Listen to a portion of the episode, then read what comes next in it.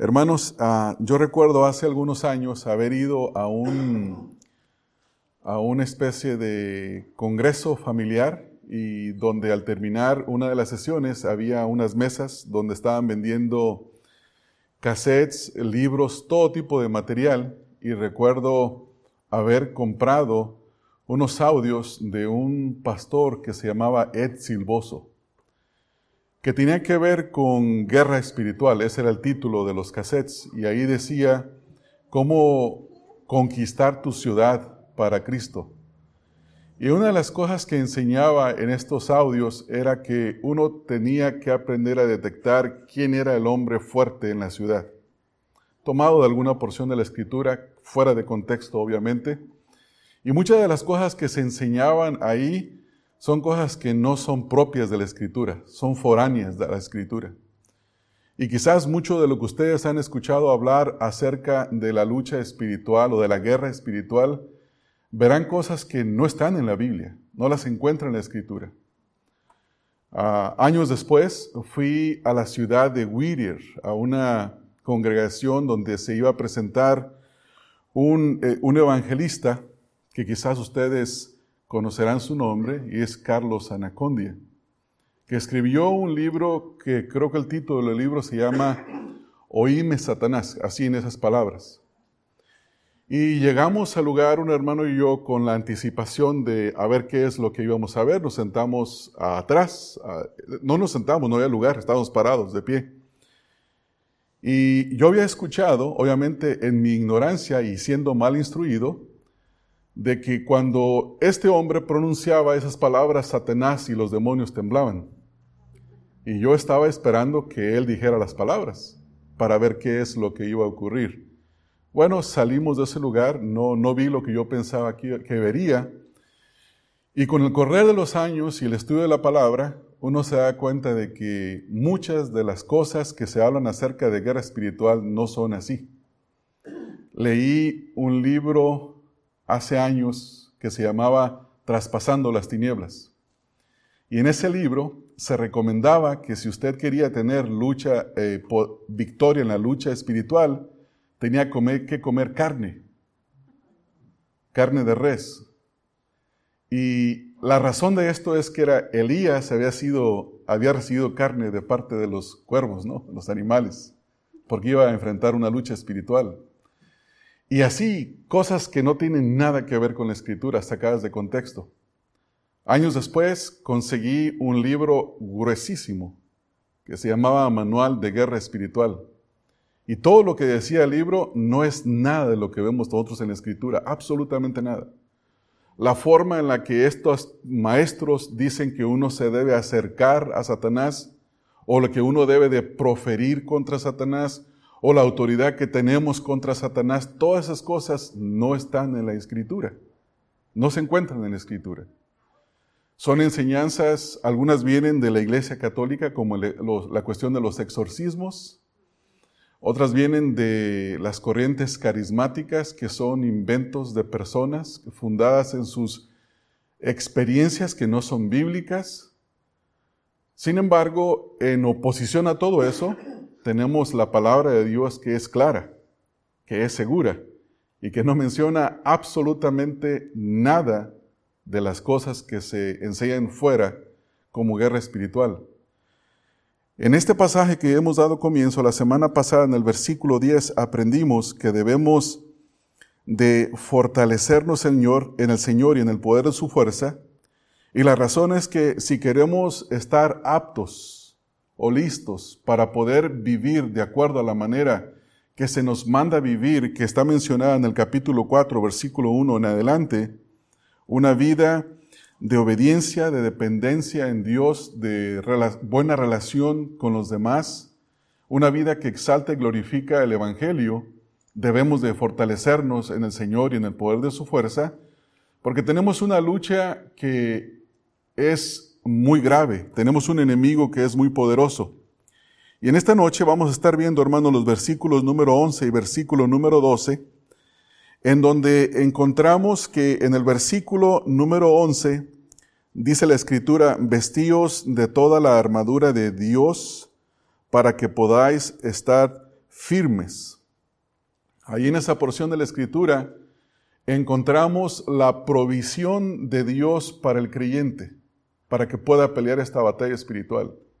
La batalla espiritual no se pelea con la, ingeniosidad de la persona.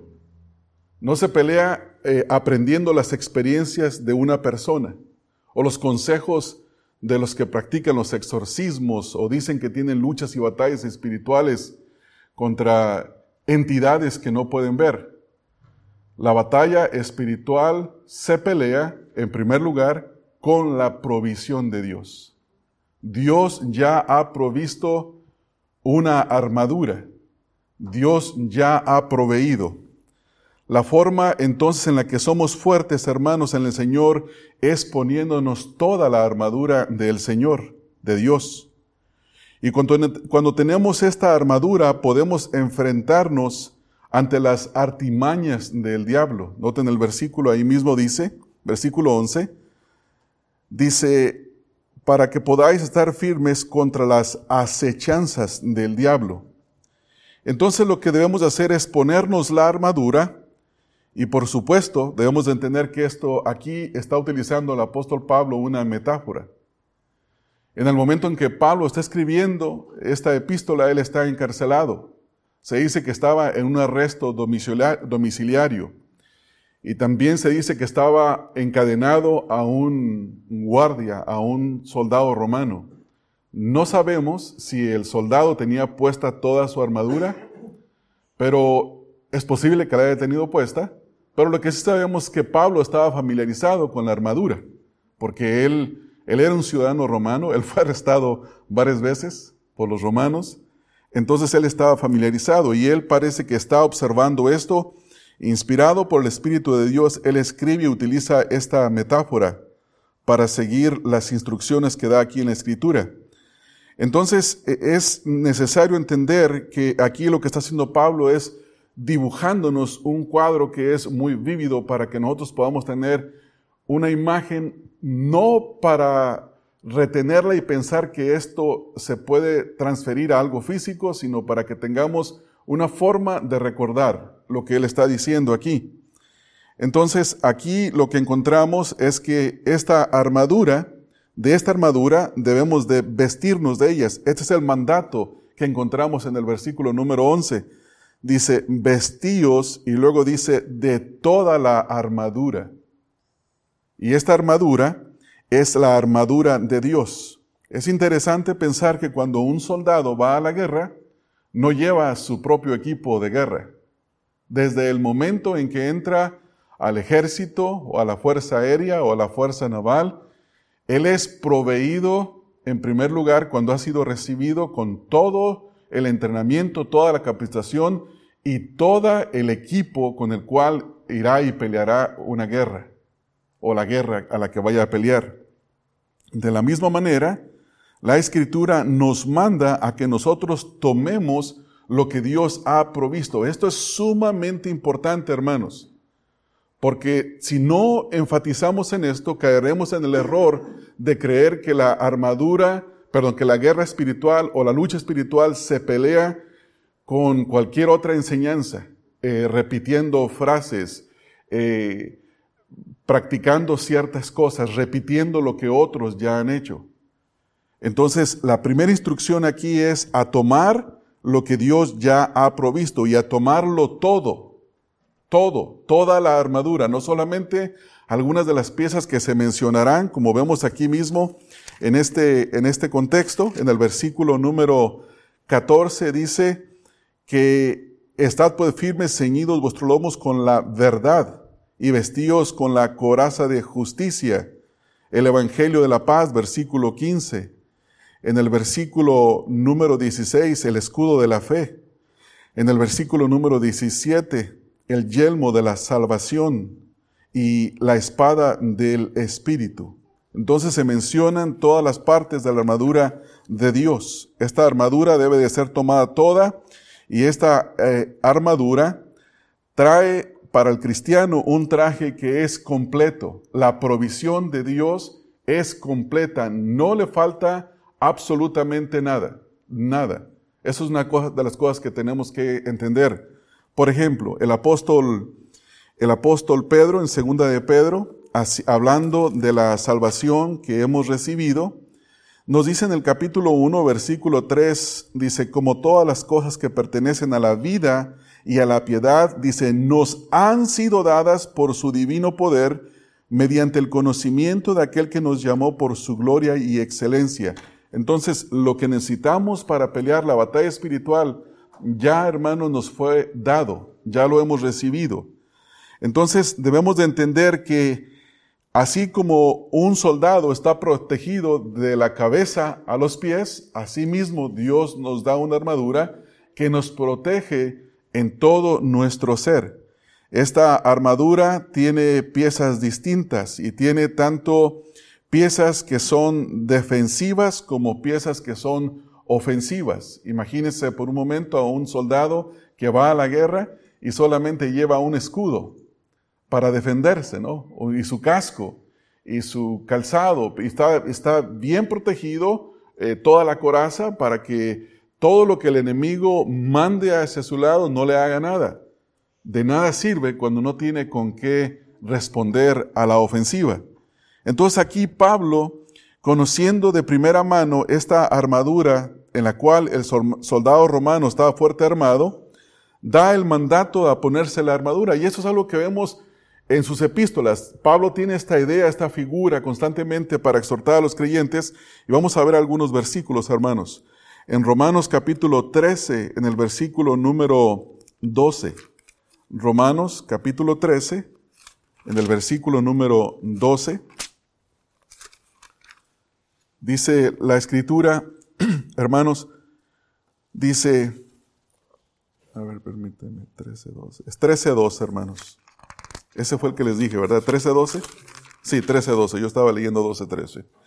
Dice, andemos como de día, honestamente, no en glotonerías y borracheras, ni en lujurias, lascivias, no en contiendas y de envidia, envidias. Eh, no, este no es, hermanos, este es el que está, el, el antes, estoy leyéndolo mal. Sí, gracias Rodolfo. La noche está avanzada y se acerca el día. Desechemos pues las obras de las tinieblas y escuche esto, y vistámonos las armas de la luz. Obviamente esas son armas que el Señor está proveyendo. Y en esas armas a las que está refiriéndose aquí está todo lo que tiene que ver con la armadura que Dios ha provisto para que peleemos esta lucha. En segunda de Corintios, capítulo número 6, en el versículo número 7, segunda de Corintios 6, 7, continuamos con la misma enseñanza, segunda de Corintios 6, 7. Vean ahí, hermanos, dice, en la palabra de verdad, en poder de Dios, dice, con armas de justicia a diestra y a siniestra. Esto nos hace pensar, hermanos, que la vida cristiana es realmente una batalla, es una lucha.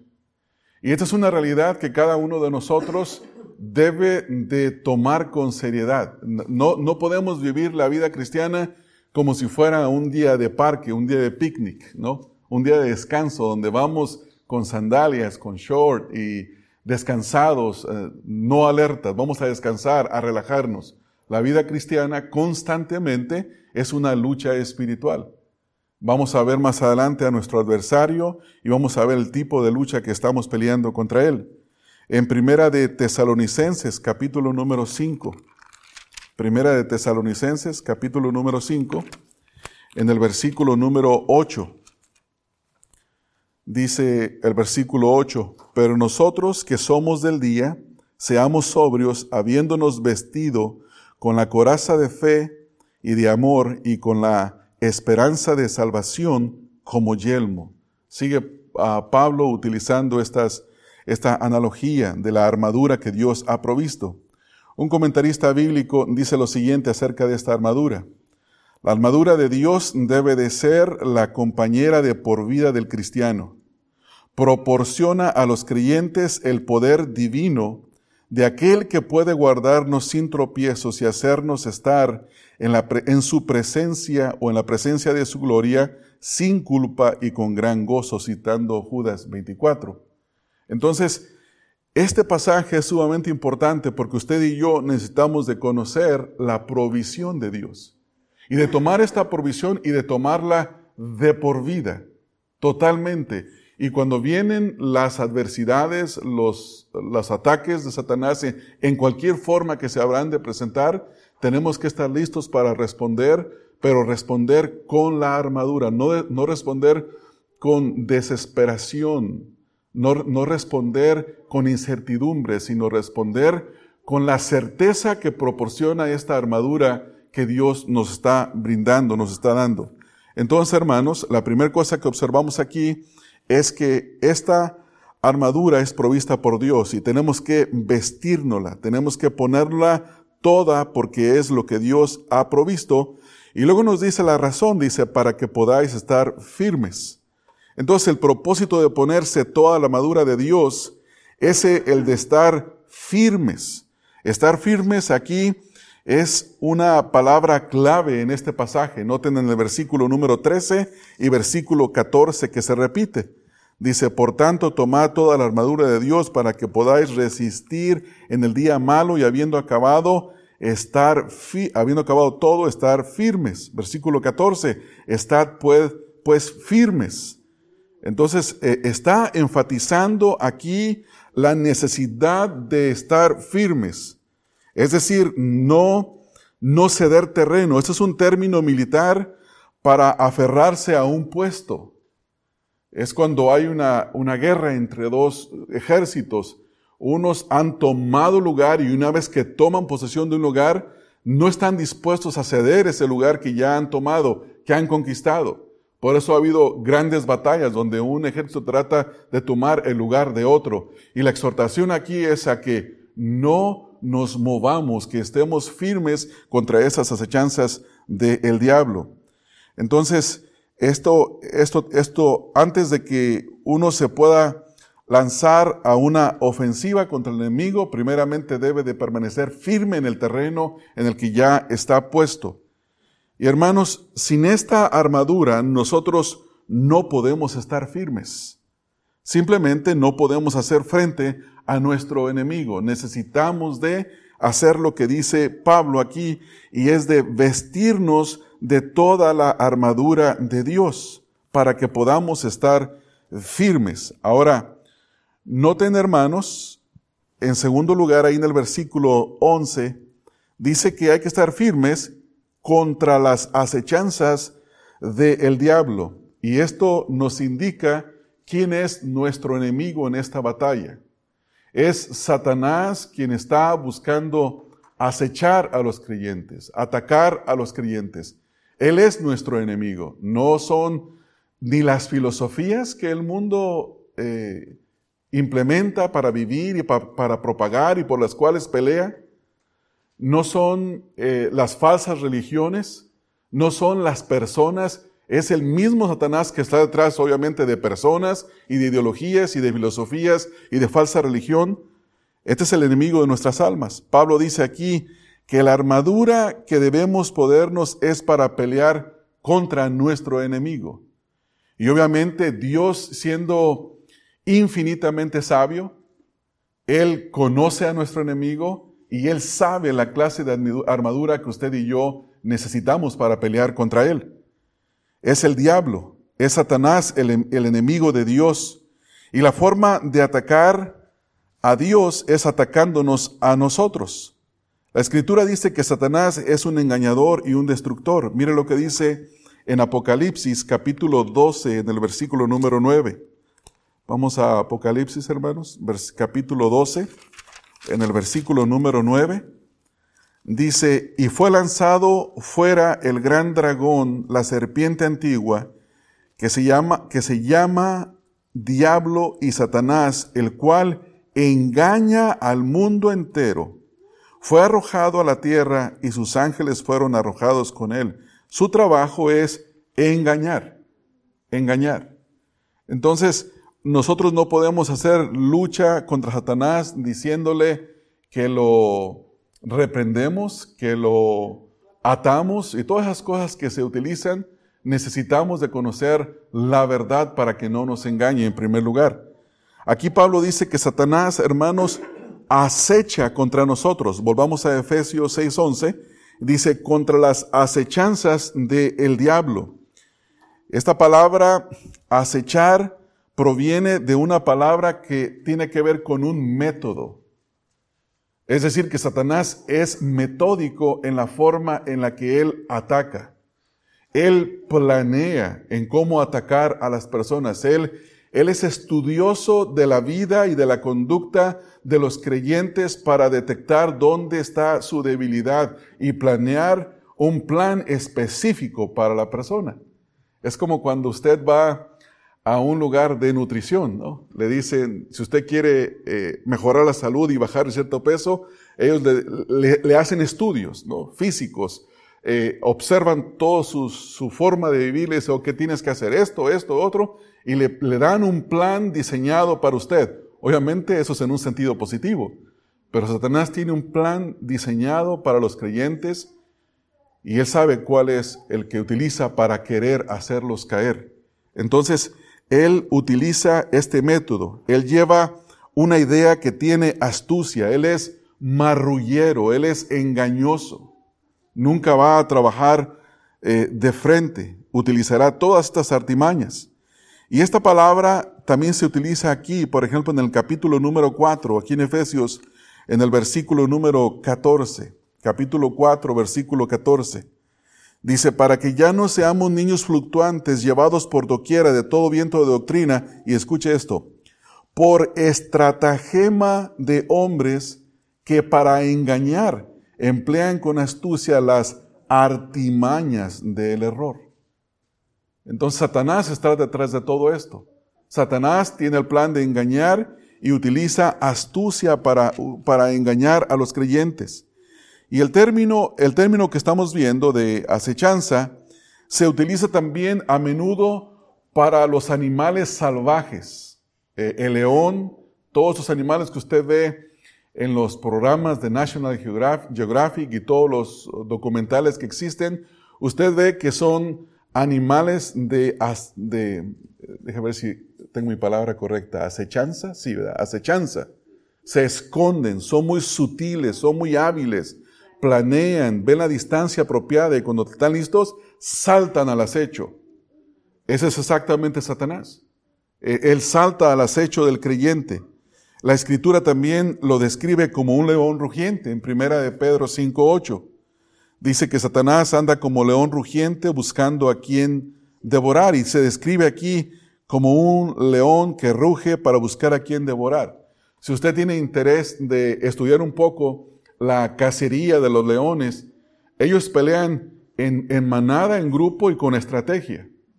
Según un artículo que leí, dice que los leones más viejos son los que rugen y rugen para espantar a la presa en una dirección opuesta. Pero en el otro lado, la manada de la leona se está esperando que lleguen la presa y trabajan en conjunto de esa manera. Y eso es lo que anda haciendo Satanás, rugiendo para causar temor en los creyentes y que huyen en una dirección opuesta a lo que es la palabra, sin darse cuenta que al otro lado está el acecho y que está planeado todo para destruir al creyente. Por esa razón no debemos de hacer caso a estas cosas, a, los ataques de Satanás en esta forma. Entonces una de las formas en las que Satanás engaña es haciendo creer, por ejemplo, a la gente que él no es real. ¿Se han dado cuenta de eso? La gente dice, el diablo no existe. No, ese es un cuento. Es una forma de engañar. Otra forma de engañar es haciendo propaganda de seres diabólicos, perversos, malignos, cuando en realidad no se muestra así. Satanás se puede mostrar en la cara sonriente de un falso maestro. Un falso maestro que tenga todo un atractivo físico y que pronuncie lo que la gente quiere escuchar y que sea atractivo y que digan, suena bien, mira, se ve amable. ¿Qué, ¿Qué, tiene de malo esto que estamos escuchando? No necesariamente se va a mostrar como lo, lo muestran en la película del exorcista, de paso yo nunca la he visto, y no tengo interés de verla porque dicen que es horrible. Entonces, no es así. Él busca y trama la forma en presentarse de una manera en que aún las personas digan, no existe Satanás así. Sin embargo, hermanos, cuando nosotros leemos la Biblia, la escritura se refiere a, a Satanás como el diablo y lo describe como un querubín ungido en Ezequiel 28, 14. Si quieren hacer notas, no voy a ir a cada una de estas porciones. Pero se, se describe como algo hermoso. También se describe como el gobernante de los demonios en Lucas 11, 15. Como el gobernante de este mundo en Juan 16, 11. El Dios de este siglo, segunda de Corintios 4, 4. El príncipe de la potestad del aire, Efesios 2, 2 y muchas otras descripciones que hay aquí en la escritura. Entonces tenemos un enemigo que es real y que trabaja de una forma astuta. Piense por un momento, hermanos, que Satanás desde su caída está buscando a quién devorar, a quién destruir, cómo atacar. Eso es lo que ha hecho desde el principio que cayó. No ha parado de hacerlo y no parará hasta que el Señor lo lance al lago de fuego. Entonces, en este contexto de Efesios, e, es muy probable que la advertencia que está haciendo Pablo, aquí es importante entenderlo en qué sentido y en qué contexto está dando esto. Noten que el contexto nos habla de la exhortación a andar como es digno del Evangelio. Y como es digno del Evangelio es caminar en una, una relación de, piedad para con Dios y una relación de amor para con los demás.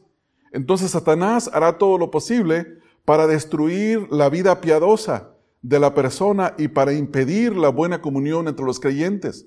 Y esto es lo que vemos en el contexto. Mire, por ejemplo, en el capítulo número 3, en el versículo número 14, capítulo 3, versículo 14, hasta el versículo número 21, Efesios 3, 14, hasta el versículo 21, donde dice, por esta causa doblo mis rodillas ante el Padre de nuestro Señor Jesucristo, de quien toma nombre toda familia en los cielos y la tierra. Y lo dice, para que os dé, conforme a la riqueza de su gloria, escucha esto hermanos, el ser fortalecidos con poder en el hombre interior por su espíritu, para que habite Cristo por la fe en vuestros corazones, a fin de que arraigados y cimentados en amor, seáis plenamente capaces de comprender con todos los santos cuál es la anchura, la longitud, la profundidad y la altura, y de conocer el amor de Cristo, que excede todo conocimiento, para que seáis llenos de toda la plenitud de Dios. Y aquel que es poderoso para hacer todas las cosas mucho más abundante de lo que pedimos o entendemos según el poder que actúa en nosotros, y luego termina con una doxología, dice, a Él sea la gloria en la iglesia, en Cristo Jesús por todas las edades, por los siglos de los siglos. Amén. Aquí la oración de Pablo es por el fortalecimiento del creyente, para que Cristo habite por la fe en sus corazones, a fin de que ellos realmente se arraiguen en el Señor y puedan conocer el amor y la plenitud de Cristo. Entonces Satanás hará todo lo posible para que esto no ocurra en la vida del creyente. Que no ocurra. Otra cosa, por ejemplo, en el contexto, en el capítulo número 1, versículo 3 hasta el versículo número 14, hay una doxología aquí, una eulogía que da Pedro, perdón, Pablo, igual que la que da Pedro en primera de Pedro 1.3, acerca de la grandeza de nuestra salvación. Y, y Pablo dice, bendito sea el Dios y Padre de nuestro Señor Jesucristo. Y luego explica todas las razones por las cuales debe de ser alabado, eulogiado. Satanás hará todo lo posible para que la persona no entienda por qué debe de ser alabado, por qué debe de ser elogiado y que Dios no reciba la gloria. ¿Y sabe cómo es una, de las formas en las que él hace esto? Produciendo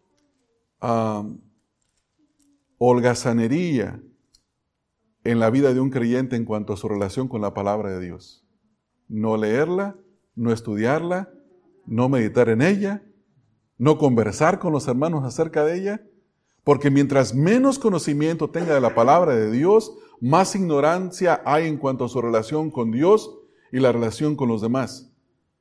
Si entendemos nosotros la persona de Dios, le daremos más gloria a Dios. Por ejemplo, hermanos, nuestra salvación. ¿Qué sabemos de nuestra salvación? Hay una doctrina que tiene que ver con el orden de la salvación, cómo salva Dios a los perdidos. Y uno debe de entender la salvación, conocer la salvación. Por ejemplo, en 2 de Pedro, capítulo 1, versículo número 3 al versículo 13, 11, perdón, Pedro escribe a los creyentes para que conozcan su salvación. Y él les dice, su fe es preciosa. Su fe fue dada por la justicia de Dios. Su fe va acompañada de, todas las cosas que pertenecen a la vida y a la piedad. Su fe tiene grandísimas promesas. Han sido ah, hechos participantes de la, de la, de la gloria, de la... ¿Cómo dice? Estoy pensándolo en inglés, perdón hermanos. Acabo de predicar de eso. Participantes de la naturaleza divina. Y luego dice, pero al haber sido hechos participantes, deben de desarrollar ciertas virtudes, versículos 5 al 7. Y esas virtudes que deben de ser desarrolladas funcionan como evidencia de la salvación. Y esas virtudes cuando son desarrolladas producen en la persona que no esté ociosa y que produzca fruto. Y la persona que no tiene esas virtudes está ciega, tiene la vista corta, ha olvidado la purificación de sus pecados. Entonces cuando nosotros entendemos nuestra salvación, nos ocupamos en ella. Pero si no la entendemos, somos ociosos. Satanás tiene interés en que usted y yo seamos ociosos. Él no quiere que conozcamos estas cosas. Eh, por ejemplo, en el capítulo número 4, en el versículo número 2, también hay otro interés que tiene Satanás. Y es una exhortación que Pablo hace aquí. Dice, con toda humildad y mansedumbre, soportándoos con paciencia los unos a los otros en amor.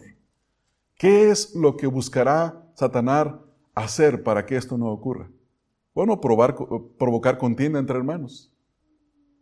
Hermanos, muchas de las contiendas que existen entre los creyentes están fundamentadas no en la verdad, sino en lo que la persona cree que es. A veces hay gente que dice, es que me vio feo. Y, y dice, y no sabe si el otro tenía una migraña, ¿no? Pero es que me vio feo. Y después empiezan a acusar de que tiene un problema la persona contra ella. Y yo he tratado casos aquí de que es que no, me ve bien. O no me saluda. Hermanos, no es así. Satanás va a buscar hacer todo lo posible para perturbar la comunión entre creyentes. En el versículo 21 del capítulo número 4, en este contexto, estas son las acechanzas del enemigo. Si en verdad le habéis oído y habéis sido por él enseñados conforme a la verdad que está en Jesús. Dice el versículo 20, mas vosotros no habéis aprendido así de Cristo. Y la pregunta es, ¿en realidad hemos sido enseñados? ¿Hemos aprendido de parte del Señor la verdad que está en Jesús? ¿Es Jesucristo nuestro Maestro? Bueno, esto es lo que Satanás tratará y buscará hacer para que nadie persevere en estas cosas. Versículo 31 en el capítulo 4. Quite de vosotros toda amargura, enojo, ira, gritería, maledicencia y toda malicia. Bueno, la intención de Satanás es que esas cosas abunden, que no sean quitadas. Hay que trabajar en ello. En el, en el versículo número 32, ahí mismo, dice el versículo 32, antes sed, benignos unos con otros, misericordiosos, perdonándonos unos a otros, como Dios también os perdonó a vosotros en Cristo. Satanás buscará que esto no ocurra. En el capítulo 5, versículo número 6, dice, Nadie os engañe con palabras vanas, porque por estas cosas viene la ira de Dios sobre los hijos de desobediencia. Bueno, la palabrería vana de los falsos maestros, gracias a Dios que se han escaseado ahora con la pandemia, ¿no es así? ¿Ya se han dado cuenta, hermanos, que los falsos maestros no están tan productivos en su, dando sus frutos de perversidad? Eh, porque no es un ambiente que está apropiado para ellos, ¿no? Ellos no van a perseverar. Bueno, ese es el contexto en el que está dado la instrucción acerca de nuestro enemigo. Y por último, hermanos, vamos a Efesios, al capítulo número 6, versículo número 12, y ahí encontramos no solo al enemigo, sino a los enemigos de la batalla. No tenemos a un solo enemigo, dice el versículo 12, porque no tenemos lucha contra sangre y carne, sino contra principados, contra potestades, contra los gobernadores de las tinieblas de este siglo, contra huéspedes espirituales de maldad en las regiones celestes. Entonces, la razón por la que se necesita la armadura espiritual, hermanos, es que nuestra lucha no es contra carne y contra sangre. Es una lucha espiritual que no es contra personas. No es contra personas. Y esto es importante de entenderlo, hermanos, para que maduremos. Eh, por alguna extraña razón, los creyentes a veces funcionamos más con lo que vemos que con la verdad de las escrituras. Cuando venimos a la iglesia, vuelvo a insistir, no conocemos el contexto en el que cada uno de ustedes llega o llegamos, ¿no es así? Y empezamos a observar y en lugar de acercarnos a una persona y preguntarle, ¿cómo estás? ¿Cómo te ha ido? ¿Hay algo en lo que puedo orar por ti?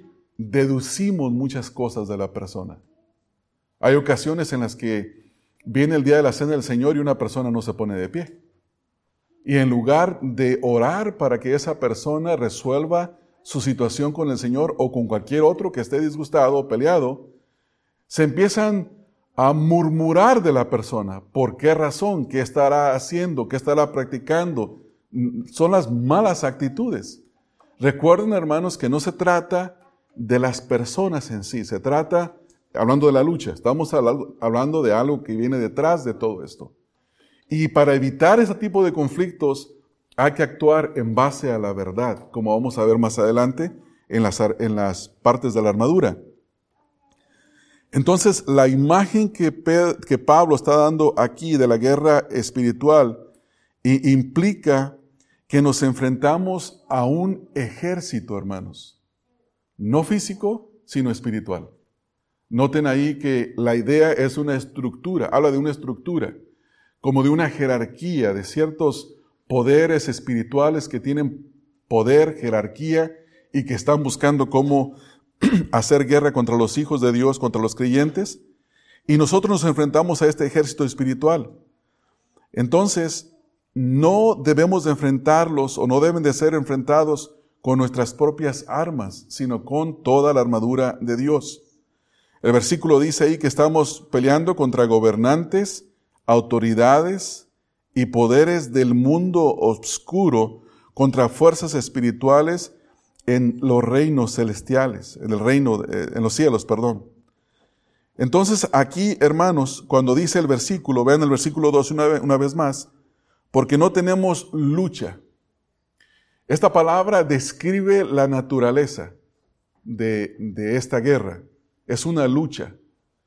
Y esta palabra lucha se utiliza para el combate de mano a mano. Y, la idea aquí es posible que tiene que ver con el combate grecorromano, la lucha grecorromana, donde era una lucha de cuerpo a cuerpo, fuerza a fuerza. Y esto nos habla de la naturaleza de que es de vida o es de muerte, esta lucha espiritual. Es una lucha que estamos peleando y es el acto, hermanos, de entablar un combate. Estos enemigos nos están combatiendo, por esta razón hay que ponernos la armadura para defendernos de los ataques y contraatacar. No podemos estar ah, pasivos. Y aquí se usa esta palabra en ese sentido. Un comentarista bíblico dice, aunque Satanás y sus secuaces saben que están sentenciados eternamente al abismo en el infierno preparado para Satanás y sus ángeles, buscan desesperadamente cambiar ese destino si pueden, lo cual no pueden hacerlo. Pero luchan incesantemente para quebrantar el poder de Dios y destruir las cosas de Dios, especialmente la iglesia. Debemos de entender, hermanos, que aquí hay un odio profundo. ¿Ustedes entienden, han visto alguna persona que odia a muerte?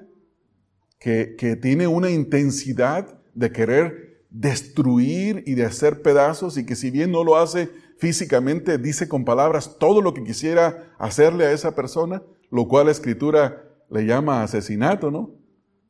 Hay gente que asesina el carácter de otro, hay gente que le dice con palabras lo que quisiera poner los seis pies bajo tierra. Este odio, esta amargura, esta lucha, este odio contra Dios, se enfoca contra la iglesia. Por eso tenemos esta lucha. Satanás quiere destruir lo más precioso de Dios. La escritura nos muestra como un regalo de, parte de Dios para su Hijo, por su sacrificio. Entonces, si somos preciados para Dios por causa de que somos un regalo de Dios para Cristo, Satanás tiene esta ira, esta, esta ira profunda contra la iglesia. Entonces la vida cristiana, hermanas, hermanos, es constantemente descrito como una lucha donde hay un gran esfuerzo para finalizarla. Yo no sé si ustedes están familiarizados con aquellos videos viejos de Larry King, donde eh, invitaban a líderes espirituales, eh, sacerdotes, católicos, evangélicos y hasta budistas, hindúes y todos estos y entre ellos invitaban al pastor MacArthur. ¿Se recuerdan esos famosos videos que hay por ahí en el internet? Hay uno de ellos donde MacArthur dice, es que esto es una lucha. Y Larry King le responde, obviamente sin entender, y él dice, John dice, pero ¿por qué todo tiene que ser una lucha para ti? Y él dice, porque en realidad la iglesia sostiene una lucha contra Satanás por las almas de las personas. Y le quiso explicar la naturaleza de esta lucha. Bueno, la escritura lo hace claramente de que realmente es una lucha. Dice, por ejemplo, en Primera de Corintios, capítulo número 9, en los versículos 25 al 27. Aquí el apóstol Pablo está describiendo esta lucha, Primera de Corintios 9. Primera de Corintios 9, versículos 25 al versículo número 27. Dice, todo aquel que lucha de todo se abstiene. Ellos a la verdad para recibir una corona corruptible, pero nosotros una incorruptible. Así que yo de esta manera corro, no como a la aventura, de esta manera peleo, no como quien golpea al aire, sino que golpeo mi cuerpo y lo pongo en servidumbre, no sea que habiendo sido heraldo para otros, yo mismo venga a ser eliminado. Está hablando de una, una, lucha. En 2 de Timoteo capítulo número 2, en el versículo número 5, segunda de Timoteo, capítulo 2, versículo número 5. Dice, y también el que lucha como atleta no es coronado, sino lucha legítimamente. Obviamente aquí está ilustrando, pero en el contexto Habla en el versículo 4, vuelve a hacer una ilustración de guerra, dice, ninguno que milita se enreda en los negocios de la vida a fin de agradar a aquel que lo tomó por soldado. Entonces nosotros tenemos una lucha. En Hebreos capítulo número 12, en el versículo número 1 y en el versículo número 4. Hebreos 12, 1. Se describe aquí la, vida cristiana. Hebreos 12.1 dice, por tanto, nosotros también teniendo en derredor nuestro tan grande nube de testigos, despojémonos de todo peso y del pecado que nos asedia, y corramos con paciencia la carrera que tenemos por delante. Versículo 4. Porque aún no habéis resistido hasta la sangre, combatiendo contra el pecado. Entonces, hermanos, la vida cristiana es una lucha y debemos de entender que es una lucha. Por esa razón hemos recibido la exhortación en este versículo de vestirnos de toda la armadura de Dios, es decir, ponernos la provisión que Dios nos ha dado. Esa armadura, hermanos, es efectiva. Es más efectiva que cualquier conjuro. Me refiero a lo que les mencionaba al principio de este evangelista que decía, eh, oíme Satanás, y que lo reprendía. No, hermanos, estas cosas no trabajan así. Eso trabaja poniéndonos toda la armadura de Dios. Y de esta manera podemos resistirlo. De esta manera podemos estar firmes, no movernos del lugar que Dios nos ha provisto. Entonces, primera cosa que aprendimos, ponernos toda la armadura de Dios. Esta es la provisión de Dios. Segundo, Entender que Satanás trabaja con acechanzas, con artimañas. Es nuestro enemigo, es un enemigo muy astuto, del cual no debemos de ignorar sus maquinaciones. Él está constantemente maquinando, Usted hoy se va a dormir y usted amanecerá el día de mañana sin darse cuenta que hay un ataque contra usted. En alguna forma. En alguna forma habrá un ataque. Siempre vendrán dificultades, adversidades, luchas. Pero tenemos que ponernos por esta razón toda la armadura de Dios. Y en tercer lugar, versículo 12, entendemos que nuestra lucha no es solamente contra un enemigo, sino contra una, una gran cantidad, contra un ejército, huéspedes espirituales de maldad en las regiones celestes. Esto nos habla de una lucha espiritual contra un enemigo que es invisible. Por esa razón es que, si ustedes se dan cuenta, las partes de la armadura de Dios, algunas en un sentido las tenemos y no son tangibles, pero son más reales que cualquier cosa que se puede tocar. Entonces, hermanos, la exhortación de la palabra de nosotros es seguir el consejo de Dios. Dios ya ha provisto la armadura completa. Tomémosla toda. Dios ya ha descrito a nuestro enemigo y la forma en la que trabaja. Tengamos cuidado de él poniéndonos toda la armadura para estar firmes.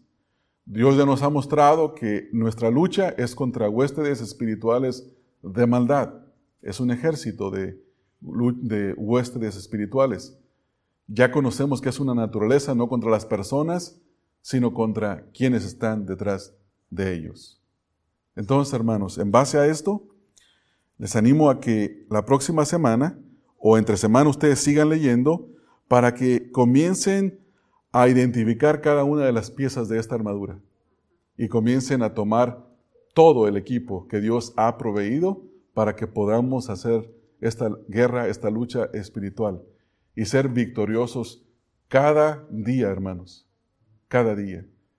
Entonces, una de las cosas, quiero concluir con esto, yo no sé si ustedes se han dado cuenta que al leer este pasaje, a pesar de que tiene un tono de, de sobriedad por la clase de lucha, no tiene un tono ni de angustia ni de incertidumbre. Todo el lenguaje que encontramos en este pasaje implica certeza, seguridad. Por lo tanto, no nos vayamos de este lugar soñando que el diablo está despierto, planeando para mañana un ataque. Hermanos, recuerden que la escritura dice que si viene la tentación, el Señor juntamente con ello provee la salida. No va a venir a nosotros ninguna tentación o ningún ataque que no podamos resistir. Siempre el Señor nos fortalecerá y nos dará la salida. No podemos vivir, hermanos, como si creyéramos esta religión que se llama panteísmo. El panteísmo es la filosofía o la falsa idea de que hay algún demonio o algo animado detrás de todo. Y no podemos vivir mirando, como dicen, moros con tranchetes por todas partes, ¿verdad? No, hermanos, no, sí, no tengamos esta actitud. Sentémonos a observar la palabra de Dios e injertemos la certeza de la palabra de Dios en nuestros corazones. Que ya conocemos el resultado final. Satanás y sus ecuaces serán lanzados en el lago de fuego conocemos el fin. Por esa razón no debemos de temer. Amén. Vamos a orar, hermanos. Padre, te damos muchas gracias por esta porción de tu palabra, en la cual aprendemos que tú ya nos has provisto de una armadura completa, la cual debemos de tomar en su totalidad. Aprendemos que nuestro enemigo es Satanás y que él busca eh, acecharnos cada día. Es como un lugar, es como un animal de, de caza, un animal salvaje que está al acecho. Aprendimos también, Señor, que tenemos una lucha que es espiritual contra seres espirituales, que realmente hay un combate ahí. Pero sobre todas las cosas, Señor, nosotros queremos descansar en tu palabra. en el entendimiento de que tú eres soberano. Y, y, en lo que se afirma en esta pequeña porción de la escritura que leímos, donde dice, para que podáis estar firmes, para que podáis estar firmes, para que podáis estar firmes. Observamos ahí en tu palabra que si tres veces se menciona la idea de que podemos estar firmes, es porque podemos estar firmes. Gracias Señor por darnos esa certeza que nos ayuda a caminar en obediencia y a recibir, Señor, la exhortación, el mandamiento que debemos de obedecer de ponernos toda la armadura. Ruego, Señor, por cada uno de mis hermanos que están aquí presentes, por los que no han podido venir, que tú fortalezcas a cada uno de ellos. Que tu Santo Espíritu nos fortalezca a todos, Señor. Necesitamos de tu fortalecimiento para ser capaces de tomar toda la armadura y de pelear esta batalla espiritual que tenemos por delante. Gracias Señor por la instrucción de tu palabra en el nombre de Cristo Jesús. Amén. Amén.